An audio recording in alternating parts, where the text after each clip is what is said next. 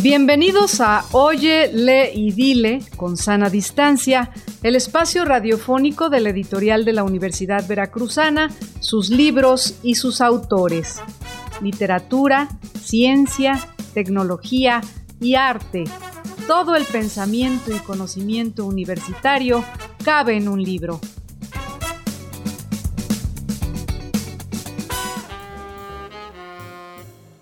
Nuestro invitado de hoy es Sergio Tellespón, poeta, ensayista, crítico literario, narrador y editor. Ha colaborado con distintas publicaciones tanto impresas como virtuales de México y el extranjero. Parte de su obra ha sido traducida al inglés, francés y portugués. Es autor de No recuerdo el amor, sino el deseo, y coautor de los libros Dos escritores secretos, Ensayos sobre Efren Hernández y Francisco Taria, de Tierra Adentro en 2006, y México se escribe con J, una historia de la cultura gay, editado por Planeta en el 2010. Tay Spawn es compilador del libro Contemporáneos y otras lecturas de Miguel Capistrán, coeditado por la Academia Mexicana de la Lengua y la editorial de la Universidad Veracruzana.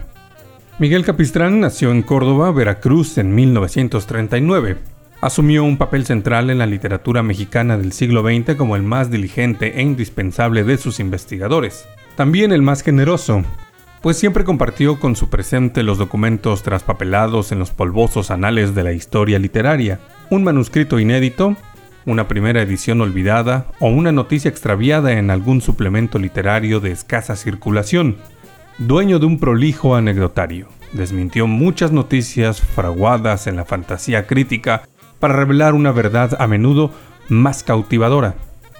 En contemporáneos y otras lecturas, Sergio Tellespón, cómplice en más de un proyecto del maestro, poeta, ensayista, crítico literario, traductor, narrador y editor mexicano, reúne los ensayos que Miguel Capistrán publicó con posterioridad a la aparición de los contemporáneos por sí mismos y otros que por su tema no pudieron incluirse.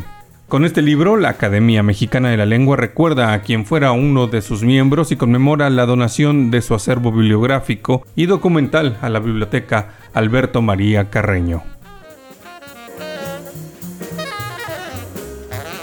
¿Qué tal? ¿Cómo están? Nos da mucho gusto hacer la nueva cuenta con ustedes en este programa de la editorial de la Universidad Veracruzana, Oye, Lee y Dile, en su modalidad virtual, que por cierto está cumpliendo ya un año que estamos aquí en esas transmisiones que se originan, pues como todos sabemos, por la cuestión de la pandemia.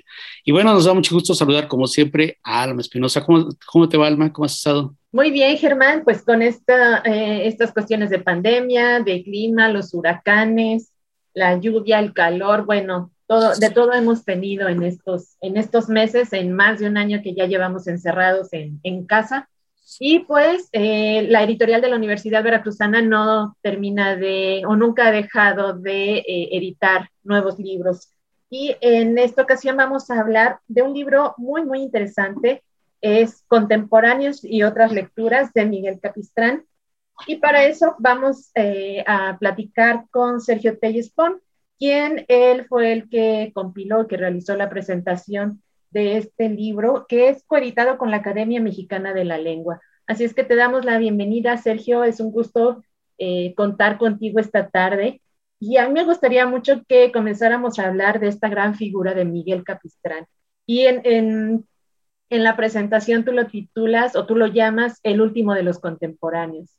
Yo sé que va a ser difícil explicar por qué este de los últimos, del el último de los contemporáneos, pero me gustaría mucho que nos comentaras acerca de esta figura de Miguel Capistrán y su relación con los escritores, eh, los contemporáneos precisamente. Claro, pues bueno, muchas gracias por la invitación, Alma Germán. Este, un gusto saludarlos, aunque sea a la distancia y con, eh, con Zoom y con lluvia y con truenos y relámpagos y todo. Pues sí, eh, pues considero a Miguel Capistrán como el último de los contemporáneos, justamente porque fue el, digamos, el Benjamín, el último, el último que tuvo contacto o que estuvo cerca o que fue muy, muy eh, discípulo de varios de ellos, ¿no? Y que gracias a ese contacto, bueno, pudo haber eh, hecho algunas compilaciones de las obras de, de, ellos, como la de Gilberto Owen, la de José Gorostiza, la de Jorge Cuesta, que para, para Miguel era muy importante Jorge Cuesta, los dos cordobeses. Y, y también, este, bueno, fue alumno muy directo de, de Salvador Novo, ¿no? Entonces, eso lo convirtió como, digamos, en un, en una especie de, de, de, estela, ya de los últimos, que, que lo volvió, pues eso, muy, muy eh, cercano y muy eh, conocedor, sobre todo de esa generación. Eh, sabía muchas cosas, muchos secretos, este, muchas conjeturas, ¿no? Y bueno, creo que muchas de esas cosas ahora están justo en este libro, muchas investigaciones y, y digamos, em, actividades que, que, tuvo el grupo eh, y de las que sabemos muy poco, Miguel las, las sabía muy bien y en este libro están, están ahí eh, varias de ellas, ¿no? Así es, y a mí me parece muy importante que se recupere esto, porque, Sergio, porque em, de repente nuestra memoria puede quedarse pues totalmente olvidada, ¿no? digamos como de repente la historia de nuestra literatura en México, la cultura del siglo XX puede quedarse en la nave del olvido, ¿no? Entonces, para que no se vea la nave del olvido, me parece muy importante que aparezca esta recuperación de los textos de Miguel Capistrán, que incluso ah, para el propio estado de Veracruz es muy importante, porque si hablamos de las nuevas generaciones, mm, yo creo que muy pocos van a ubicar a Miguel Capistrán. Y es una persona notable y fundamental para el siglo XX mexicano en la cultura, ¿no? Así es. Y justo, justo una de las cosas que, que, digo en el texto de presentación es que Miguel era una especie como de, pues de ratón, bueno, Novo le decía ratón de biblioteca literalmente porque sabía este, muy bien dónde estaba los textos, en qué publicación, en qué año, en qué página, casi, casi, ¿no? Entonces Miguel fungió muy bien como eso, como un investigador literario que sacaba cosas este, que nosotros desconocemos, ¿no? Que las sacaba de la hemeroteca, de la biblioteca, que cuando iba yo, bueno, y nos reuníamos para tomar café o algo, siempre sacaba al final o, o en la conversación, sacaba una, un papel, un descubrimiento, un, este, pues, un documento, vaya, ¿no? Que, no conocíamos, que no sabíamos, y, siempre era la, sorpresa, ¿no? Y Miguel, esa es su función, una función muy importante de, como dices, rescatar el siglo XX y rescatar los documentos, papeles, este, textos que, que, había que dar a conocer, ¿no? Ese creo que fue una función muy, muy especial de Miguel. Y tú, y tú en, la presentación también lo mencionas, ¿no? Como este papel de, investigador, casi detective, ¿no? Que van tras las... Eh, este investigador pertinaz que le llevó a, pues a, rescatar todas estas, estas obras, ¿no? Y también de Villaurrutia, que es uno de tus autores también favoritos, ¿no? Sí, así es. Y bueno, ahora me encontré con la paradoja justamente de yo rescatar los, los, textos de Miguel, que Miguel rescataba los textos de otros, ¿no? Porque Miguel también lo que tenía es que publicaba mucho, pero publicaba mucho en varias este, publicaciones y varias dispersas, ¿no? Y entonces ahora me tocó a mí asumir su papel y rescatar sus textos que estaban este, pues por todos lados, ¿no? En varias revistas, periódicos, publicaciones, suplementos culturales. De hecho, eh, les contaré como anécdota que yo recordaba cuando murió Luis Mario Schneider, que era muy amigo de Miguel, y Miguel escribió un texto sobre él que aparece casi al final del libro. Este, yo recordaba que ese texto me lo enseñó él y yo recordaba que lo había publicado en la jornada. Entonces estuve buscando en la hemeroteca la jornada de esos días y no aparecía y no aparecía el texto. Y un amigo me dijo, no, yo creo que debe haber sido en el financiero. Y fui al financiero y en efecto estaba en el financiero. Entonces yo estaba buscando en la jornada y no, no aparecía. Pero era, yo supongo e, era lo que también le pasaba un poco a Miguel a veces, ¿no? Claro. En el financiero en aquella época, cuando tenía buena sección cultural, que la tenía Víctor Roura, por cierto, ¿no? Entonces, sí, Exacto. Que, sí lo recuperó muy bien. Y es muy importante este trabajo y eso eh, en, ese, en ese momento tu papel importante, Sergio, de que seas el portavoz de, de la literatura o de lo, lo, que expresa Miguel Capistrán. Y lo recalco porque si alguien no lo hace, y vuelvo a insistir, esa gran importancia de recuperar la literatura del siglo XX mexicano con personajes como Cuesta, como Gorostiza, este, pues se quedan en el olvido. Y entonces yo creo ese es el valor fundamental y no sé eh, cuánto te costó de trabajo o cuál fue tu motivación para hacer este libro, exactamente. Sí, yo, bueno, yo creo que eh, eh, documentar el siglo XX, digamos, minimizamos un poco eso, porque como lo tenemos tan inmediato, creemos que no es como algo que se deba recuperar ya, ¿no? Tan pronto.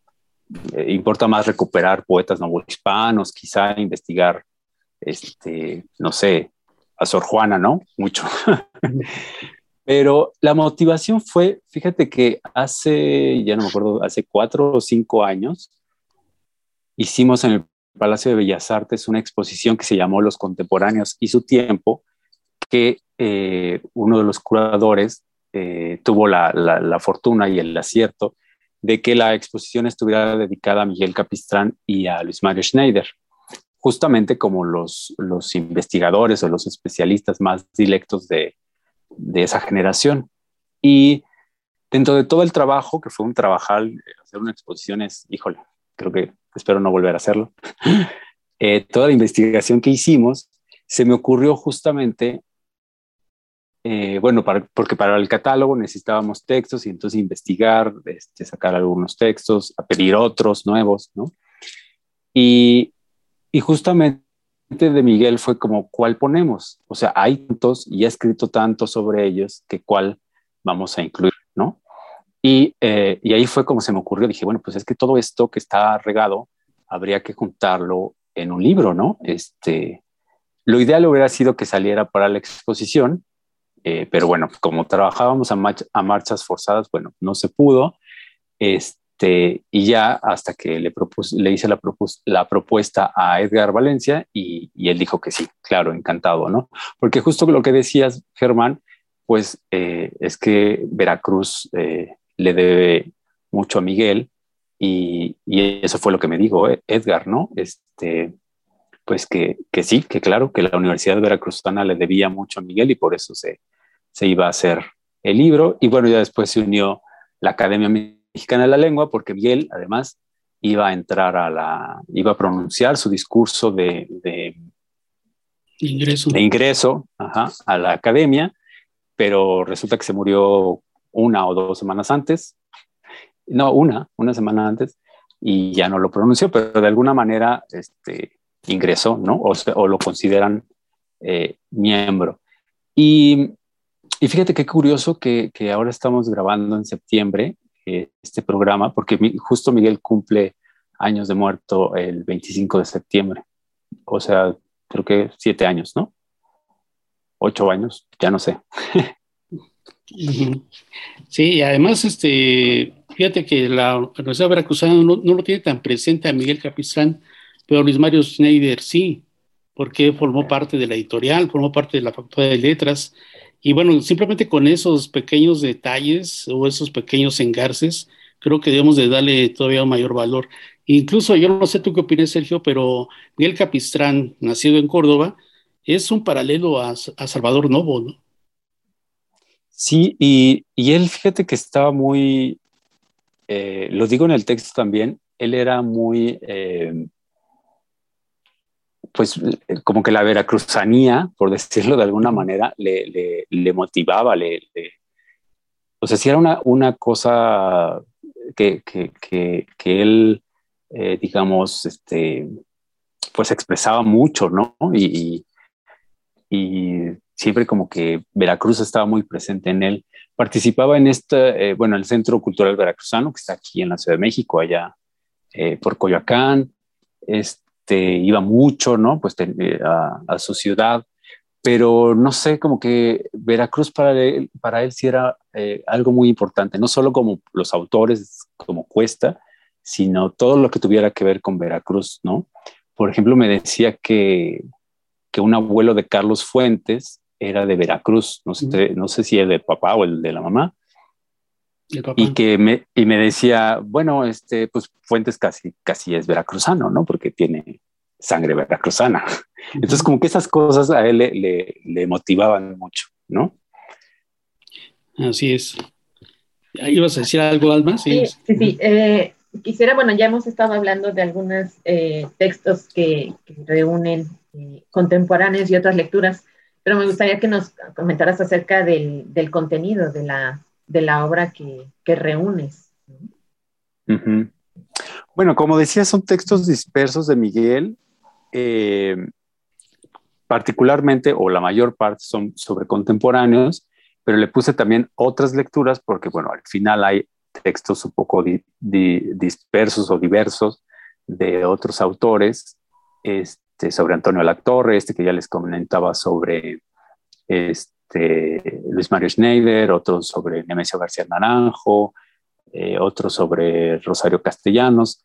Entonces, bueno, aunque se enfocó mucho en los textos de, más bien en el estudio de contemporáneos, pues también hubo eh, otros, otras lecturas que le interesaron y, que, y sobre las cuales escribió, ¿no? Pero eh, sobre contemporáneos, pues hay textos muy importantes, creo, hay un texto sobre, bueno, es que él, él y Luis Mario Schneider creían que los contemporáneos no solamente eran los poetas, que generalmente son los que siempre se mencionan, ¿no?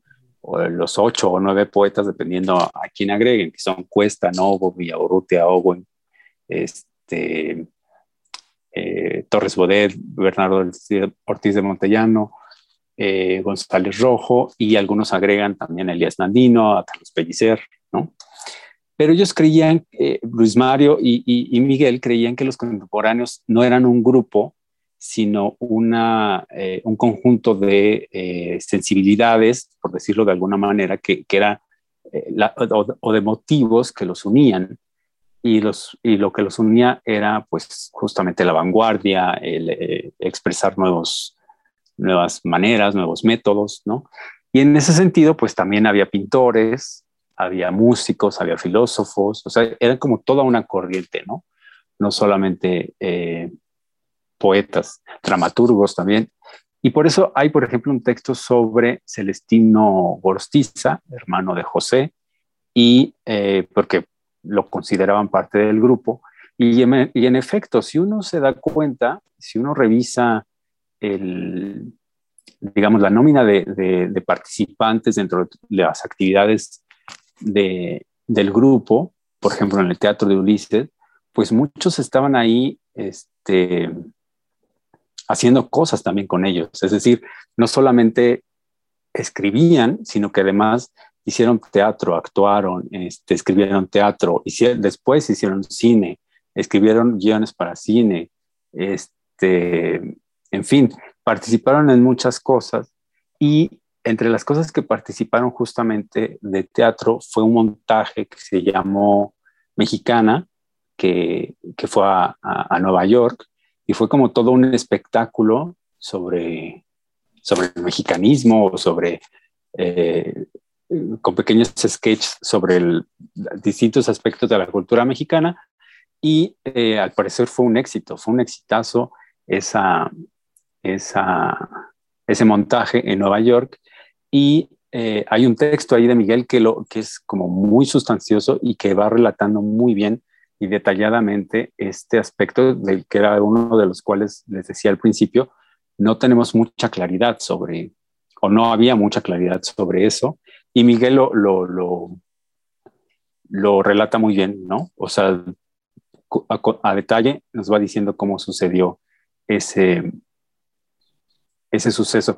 Y bueno, pues ya al final eh, eh, hay una, ese texto sobre Nemesio García Naranjo fue un, un, este, un discurso que dio justamente en la Academia, Mexicana de la Lengua y hay también un descubrimiento de un textito que, que Miguel encontró sobre, eh, perdón, de, de Juan José Arreola, un pequeño texto que, que Arreola firmó como JJA y pues es más que evidente, ¿verdad? Que es Juan José Arreola y Miguel lo rescató, entonces también lo, lo rescatamos un poco.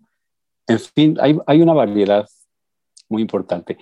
Ah, y hablando de esto de, de, que los contemporáneos no solamente eran los poetas, eh, pues una figura muy importante dentro de ellos fue eh, Antonieta Rivas Mercado, ¿no?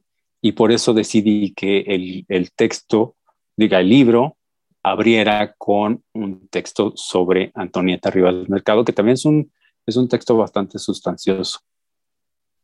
Sí, muy bien. Pues ya, casi llegamos al final, Alma, ¿no? Creo, ¿no? Pero sí, es muy importante, Sergio, y ese libro yo creo que lo valora como tal, de recuperar esa cultura de México del siglo XX, porque también debemos reconocer una cultura que nace de la revolución y que lleva sus dogmas, lleva sus ideologías, pero lo que recupera Miguel Capistrán son de, de autores, de artistas, que forman parte de una cultura que se viene formando de tiempo atrás, ¿no? Desde el siglo XIX, con el modernismo y todas las expresiones que existen, y que va dando otro tipo de, de visiones y cultura para México, ¿no? Y eso es muy importante dentro de Miguel Capistrán y esto que nos describe, ¿no? Y dentro del grupo de los contemporáneos, evidentemente, ¿no? Sí, exactamente. Y bueno, yo creo que él, él estaría muy contento de saber que la academia y, y la Veracruzana se unieron para, para publicar su libro, ¿no? Así es. también, eh, ya para concluir, me gustaría que nos comentaras esta donación de su acervo a, a, la biblioteca Alberto María Carreño. Ha de ser un acervo impresionante, ¿no? Pues eh, sí, impresionante en los textos que contiene, porque hay, eh, textos muy valiosos, este, libros muy valiosos, o sea, cosas así. No es mucha, a lo que me quiero decir, no es mucha, no es muy vasta, pero lo poquito que hay, hay cosas muy valiosas. Este, justamente para la exposición esta de que hicimos en el Palacio de Bellas Artes, pues tuvimos que ir a, casa de, las hermanas de Miguel a que nos enseñaran cosas que, que pudiéramos utilizar para la exposición. Y bueno, ahí me di cuenta que, que en verdad, o sea, no eran muchas cosas, eh, y no es muy vasta la biblioteca, es muy, muy poquita, pero lo que tiene es muy, muy valioso, ¿no? Tiene, eh, por ejemplo, el primer libro de Octavio Paz, de, como poeta, que ahora no me acuerdo cómo se llama, es del año 30 y algo, eh, está dedicado a Villaurrutia, por ejemplo, ¿no? El libro de paz dedicado por Paz a Villaurrutia. Entonces, joyitas como esas este, están allí.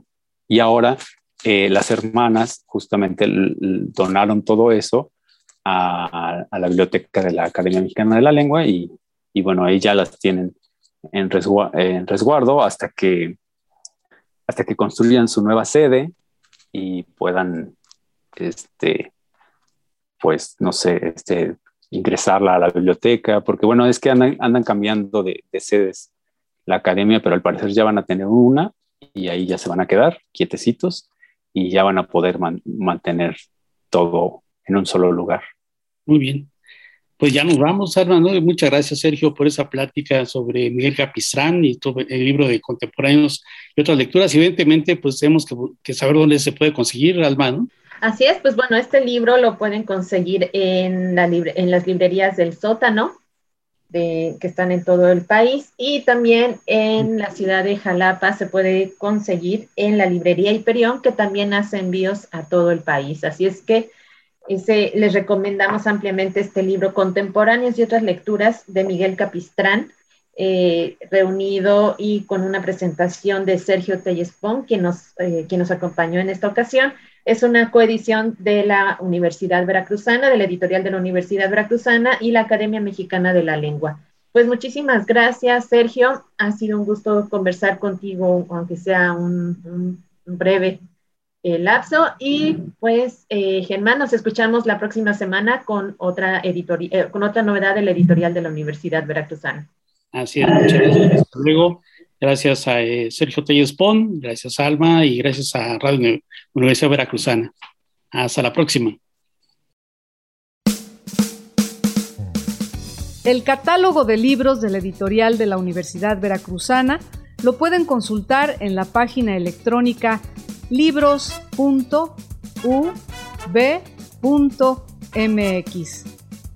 Oye, lee y dile con sana distancia es una producción de la editorial de la Universidad Veracruzana y Radio Universidad Veracruzana. Voces, Alma Espinosa, Germán Martínez Aceves y Liliana Calatayud. Enlaces, grabación y edición, Antulio García. En la próxima emisión nos volveremos a encontrar con un libro y con sus autores.